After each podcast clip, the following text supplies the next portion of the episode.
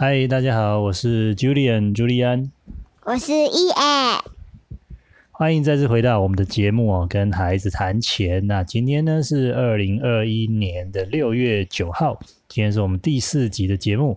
我们今天要跟大家讨论的主题啊是收入啊，收入呢有两种。那在上一集的节目里面呢，我们讨论了要如何赚钱，就是透过工作。啊，透过工作呢来创造价值。例如说，我们举的例子是像啊，远古的时候啊，有猎人打猎，或者是农夫耕种，然后呢，透过这种方式来啊创造食物，这也就是他们创造的价值。那像现代的社会呢，最近呢，大家最关心的就是像这个医生啊、护士啊，哦，治疗病人，或者是呢，科学家来发明的这个疫苗，这个也是他们来创造价值的一种方式。那所以呢，像各位，如果家里爸爸妈妈平常去上班工作，其实也是在提供各式各样的这个产品啊或服务，然后呢，在工作中去解决问题，创造了价值，然后透过这样的方式会得到每个月的薪水或者奖金，啊，这个就叫做一种工作的收入。那除了工作收入之外啊，其实还有另外一种赚钱的方式，啊，叫做投资收入。我想请问一下伊人，你觉得什么叫做投资？投资就是存钱。哦，投资就是存钱哦，哦，没错哈，这是呃最简单的一种投资方式。那所谓的投资呢，其实我们从字面上来解释啊，就是投入资金或者是投入资源啊。所谓的资源，可能就包括像时间啊，或者是人力啊，这些都是。我们举个例子啊，哈，像之前我们有讨论到一集的内容，就说，哎，为什么要存钱？他们想问一下，哎，伊恩，你的钱都存在哪里？你知道吗？钱存在银行。哦，对哦，你的零用钱啊、压岁钱啊，大部分都存在银行。所以存在银行的时候，银行会给你利息，对不对？那这个就是一种最简单的投资。那你知道把钱存在银行，你可以拿到多少利息吗？只能拿到零点八块，一块都没有。哦，连 对零点八哦，连一块都没有哦。这个是啊，我目前台湾的这个定存，就是说你把钱呢存在银行里面，约定好放一年，那一年之后呢，银行会给你这个呃，我们通常呢这个利息哦，会用一个百分比的概念来计算。也就是说，每一百块里面，那他会配给你多少的利息哦？所以刚刚医院讲的是说，啊，每一百块大概是连百分啊，大概是零点八哦，也就是说一块钱都不到。所以呢，就是一个百分之零点八、零点七、零点八的一个呃利率哦，利率。那所以啊，这个其实不多哈，其实算是非常少。所以呢，存钱哦，也就是我们常常讲的储蓄啊，这件事情虽然很简单，它也是一个最基本的投资方式，也很安全。可是因为利息实在是太低太低了，所以有很多人会愿意会想要冒一点险哦，冒一点风险去找看看有没有更好的投资工具，那么可以得到更好的、更高的一个呃回馈啊，这个就叫报酬率啊，希望有更高的报酬率。我们举例来说啊，像有的人可能会去买房子，哦，或者买店面来出租，这个叫投资房地产，哦，或者呢是像我带着啊，你跟姐姐，我们每个月会买的这个叫基金啊，ETF，或者是有的人会去买股票，啊，这个也是一种啊投资的方式。那再甚至有些人会去尝试创业。所谓的创业呢，就是跟啊，可能他自己啊，或者跟朋友合伙开店啊，做生意啊等等。那透过这些工具啊，这些工具呢，在我们的呃理财的桌游课里面又叫做资产啊，资产。那透过这些投资的工具或者是资产所产生的收入啊，就叫做投资收入或者是资产收入。好，关于投资呢？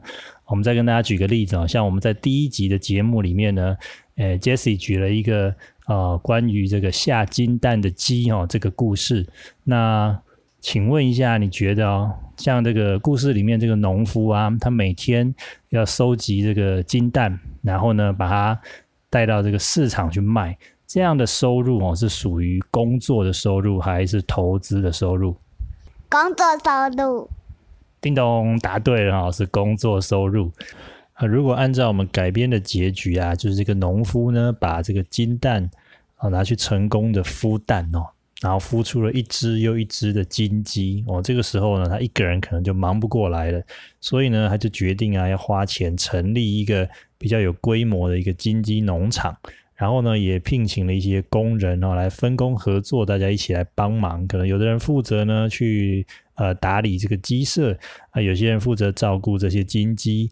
那有些人呢负责把金蛋送到市场去卖，那么大家各司其职哈。等到这个农场的运作上了轨道之后呢，诶，这个时候呢，我们来猜猜看，这个农夫的收入是工作收入还是投资收入呢？好，答案是投资收入哈，因为。农夫就不用再像以前一样一颗一颗的把蛋哦每天拿到市场上去卖，因为呢，他借由这个投资，然后呢，建立了一个农场，这个农场也就是所谓的一个资产，透过这个资产呢来帮他赚钱哦。所以呢，我们简单的回顾一下，其实投资呢就是一个用我们的钱来帮我们赚钱的一个概念。所以呢，讲到这边啊，你们觉得为什么我们要投资？投资的好处是什么？嗯，长大以后如果没有钱就可以用。长大以后没有钱就可以用哦，这个想法蛮有趣的哈。呃，我觉得是这样子，就是像刚刚这个农夫的例子啊，他如果万一有一天生病了或者老了，没有办法再去这个卖鸡蛋、卖金蛋的时候，怎么办？他有一个农场，对不对？所以他这个农场，他已经建立了一个农场，他投资了之后呢，哎，他就可以靠这个农场继续帮他赚钱。所以我们要做投资，一个很重要的原因呢，就是要帮我们增加一个额外的收入管道哦，在自己的原本的工作之外呢，创造第二个收入的来源。这样子，万一有一天啊，我们遇到了一些状况，比如说老了生病的时候呢，也可以多一个呃收入的选择来支持我们。那说到这里，我也想补充一个观念啊，其实刚刚医院讲的也没有错哈。呃，其实教育哦，教育也是一种投资哦。就像有些爸爸妈妈会帮孩子们安排一些才艺班啊，或参加一些特殊的课程或者培训，哦，或者呢，像我，我跟呃我的太太也会帮我们的孩子哦选择这个体制外的学校。那就是希望能够像上一次我们聊到这个叶秉成老师的观念，能够让孩子呢早一点认识自己，也认识这个世界，然后呢找到属于自己的天分跟专长，然后培养出能够面对未来的能力。好，所以培养了这些能力之后呢，也希望他们在未来自己的工作上能够创造出他们的价值。所以呢，从这个角度来看，其实我们家长对于这个投资的一种支出啊。对不起，对于教育的一种支出啊，其实也是一种投资。最后啊，我想要跟大家分享一个关于钱的秘密。你知道钱的真面目是什么吗？不知道。哦，钱的真面目其实叫做信心。什么叫信心呢？如果啊，我现在用一个古代的贝壳要跟你买东西，例如说我用贝壳给你买你的 Switch 好了，你会愿意卖给我吗？不一定，除非那个贝壳跟 Switch 的钱一样。比如说，Switch 要五万块，那个贝壳卖也可以卖五万块，我才会想交换。然哦，这样子，好，就是这个贝壳也要很值钱啊，跟 Switch 一样有价值，对不对？但是呢，大部分的情况应该是。啊，不会哈，因为这个现在贝壳相对来说并不是那么的稀有了哈。但是呢，诶，这个贝壳在古代的时候呢，是被大家当做钱来用的哦。那为什么到现在呢？诶，它要很稀有才会被大家来接受，就是因为啊，大家现在对贝壳没有对没有信心哈。那再举个例子，像我们现在去买东西，我们都会用纸钞，对不对？这个纸钞呢，其实它就是一张纸。可是呢，这。那个很多人对他很有信心。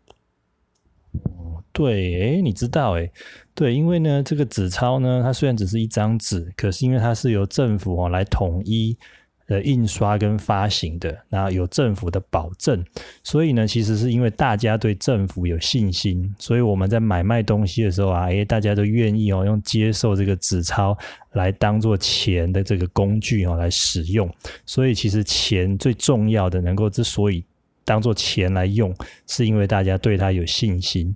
那像这几年呢，开始流行一种叫做虚拟货币哦，就是像我每个月会带你跟姐姐啊，在网络上面模拟练习去买的这些什么比特币啊、以太币啊等等。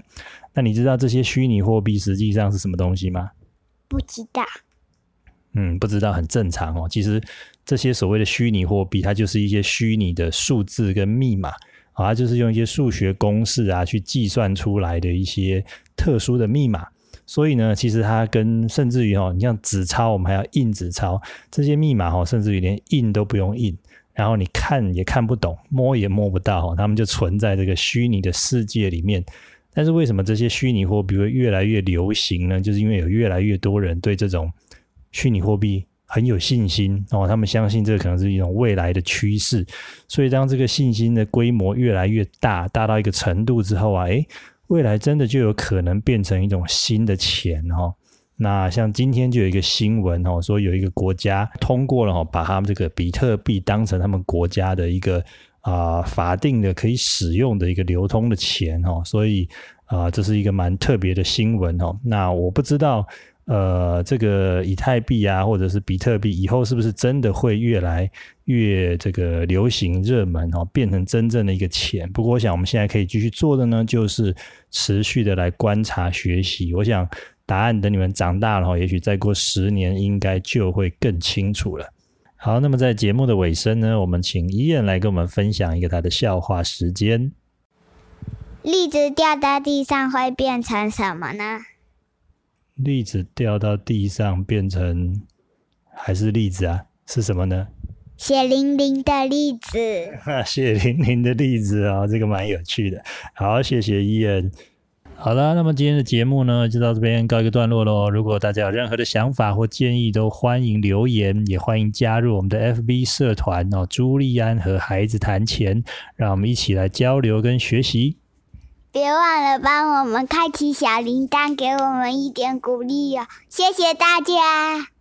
耶！祝大家防疫平安，我们下次见。拜拜。拜拜。